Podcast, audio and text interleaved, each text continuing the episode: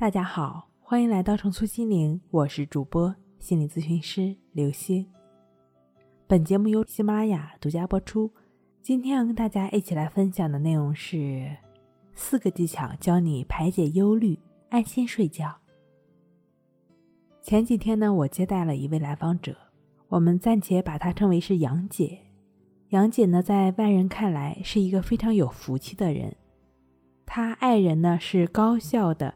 一位教授，儿子呢出国深造，自己呢也快到了退休的年龄，现在时不常就在家抱抱孙子，真可谓是万事如意。可杨姐自从儿子出国之后，就经常睡不好觉，经常失眠，偶尔睡着了呢也是噩梦连连。就在这一两周，白天也经常是提心吊胆的，担心儿子在国外。过不习惯那样的生活，又怕儿子在国外遭遇不幸，他的这种烦恼其实是杞人忧天的。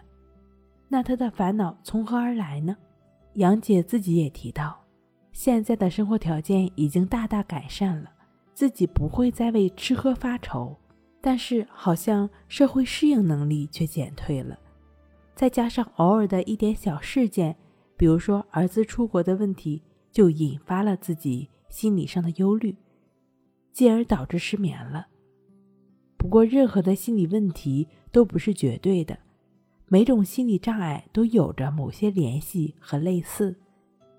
杞人忧天的人呢，可以在生活中找到自己的那些症结，尝试着在生活中多往好的方面去想一想，那可能你的失眠就会逐步改善了。那针对。没有办法更好自我调节的朋友呢？今天我给出四个可以去调节自己的心理状态，帮助自己安心睡觉的小技巧。第一，测查自己的底线，了解最坏的打算。对于潜在的危险、威胁、恐惧，就是从心理上做好最坏的打算。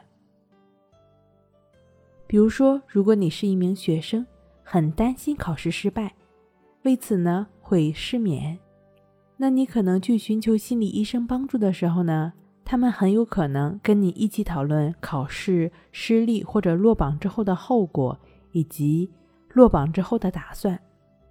也就是说，把失败考虑在前，有利于以放松的心态去竞技。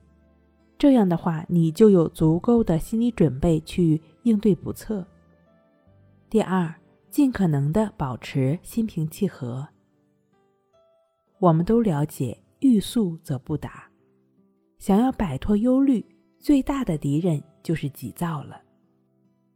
因此呢，对于那些有失眠状况的人来说，这是有一定难度的。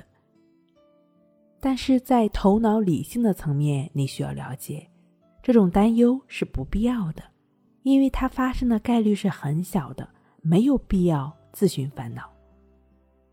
如果你的这些担忧已经严重的影响到了你的日常生活、工作和学习，你可以通过帮助自己保持觉知、斩断这种胡思乱想的静坐观息法，就只是通过盘腿静坐、持续专注呼吸的练习，把我们的心逐渐的拉回到当下。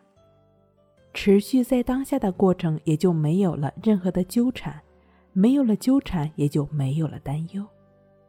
这个静坐观息法的具体练习方式呢，你可以参见一下《淡定是修炼出来的》一书。第三，就是清楚焦虑的引爆点，适当的排解情绪。据一些研究发现，人会患上失眠症的一个过程，他们的潜意识中。长期会存在着一些被压抑的情绪体验，或者曾经受到过某些创伤。那这些忧虑的症状呢，可能会随着时间的推移被掩藏起来。那可能某一个事件的出现呢，就可能成为引爆它的导火索。所以在日常的生活中，一旦发现自己有了忧虑情绪，就应该及时的调节。采取一些合理的发泄方法，比如说说出来。我们都知道，说出来对于自己也是一种疗愈。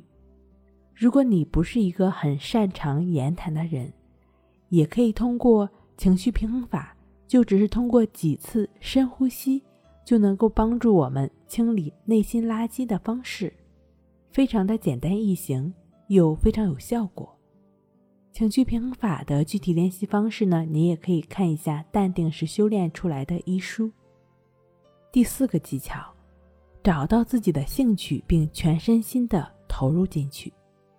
很多时候，我们杞人忧天的原因，在于逃避现实。比如说，觉得某些事情危险就不去做了。但往往更令你惊喜的是，当你投入进去去做事情的时候，往往就很快很容易忘记了忧虑。其实，任何一个失眠者都需要调整自己的心态。对于人生的平淡和起起伏伏，都要以平常心去看待。也只有内心平和的人，才能体味出人生的真谛，才能用心去享受简单生活中的快乐和幸福。如果你的失眠障碍已经有很长时间了，建议你通过静坐观息法帮助自己调节情绪，通过静卧观息法帮助自己安然入睡。睡不好，学关系，关系五分钟等于熟睡一小时。好了，今天跟您分享到这儿，那我们下期再见。